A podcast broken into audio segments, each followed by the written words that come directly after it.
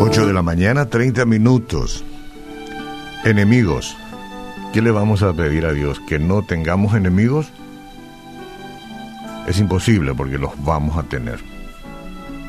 Pero sí le podemos pedir que no nos entregue en las manos de nuestros enemigos. Eso sí lo, lo podemos hacer.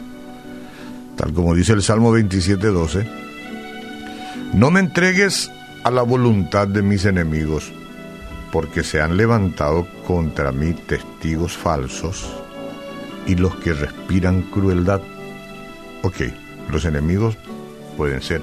A veces nosotros creemos que tenemos, que fulano o que este grupo, que el otro es nuestro enemigo. Puede que sí, como puede que no, porque somos muy fácil de sentir cosas, ¿no?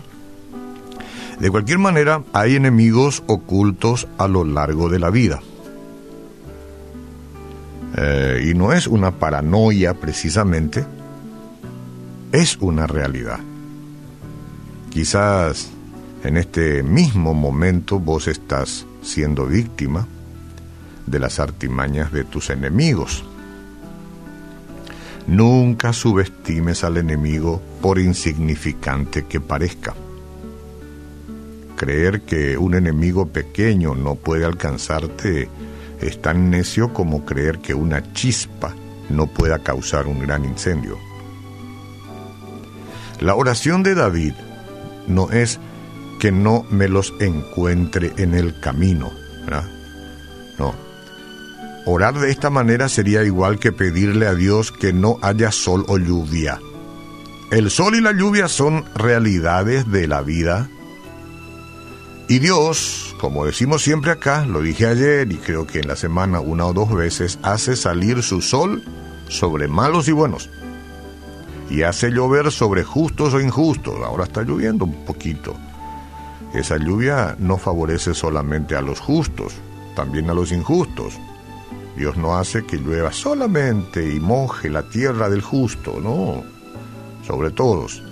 Mientras vivamos en este mundo, en este globo terráqueo, en este sistema de cosas, aún andando en los caminos de Dios, ¿ah? ¿ok? O quizás por causa de eso tú encontrarás enemigos gratuitos tratando de destruirte. Suena fuerte, pero es la verdad. La palabra enemigo aparece 106 veces en el Antiguo Testamento y se refiere a los que sienten hostilidad contra ti.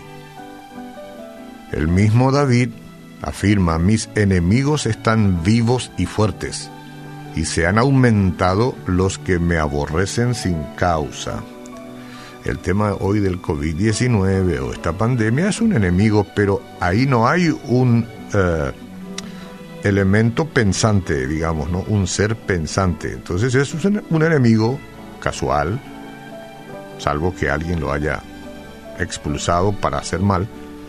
Pero los enemigos piensan, caminan, le corre sangre por las venas y son, por supuesto, por supuesto, inspirados por el enemigo de Dios, eh, siempre y cuando esa enemistad sea sin causa. En este salmo que yo compartí, David acepta la realidad de sus enemigos, como tenemos que aceptar también nosotros la realidad de que tenemos enemigos ah, que se levantan sin razón Ahora David le suplica a Dios que no lo deje caer en manos de sus enemigos. La promesa divina no es que tú no tendrás enemigos, sino que ellos no prevalecerán contra ti. Amén. Eso. ¿Y cómo actúan los enemigos? Y usan las más venenosas de las flechas, así actúan. La palabra.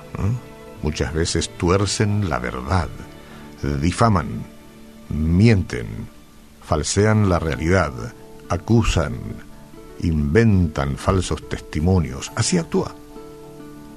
El mejor remedio es una conciencia limpia para por si acaso los enemigos estén trabajando este, con estos elementos, tu conciencia esté tranquilo. Una conciencia limpia ante Dios, por supuesto, y ante los hombres, por supuesto.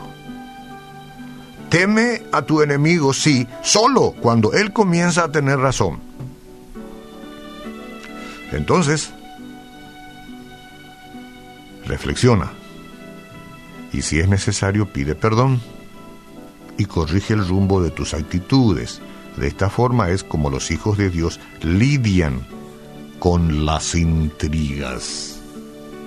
El salmista tenía la conciencia limpia, por eso dice para sí mismo, aguarda a Jehová, esfuérzate y aliéntese tu corazón, sí, espera en Jehová.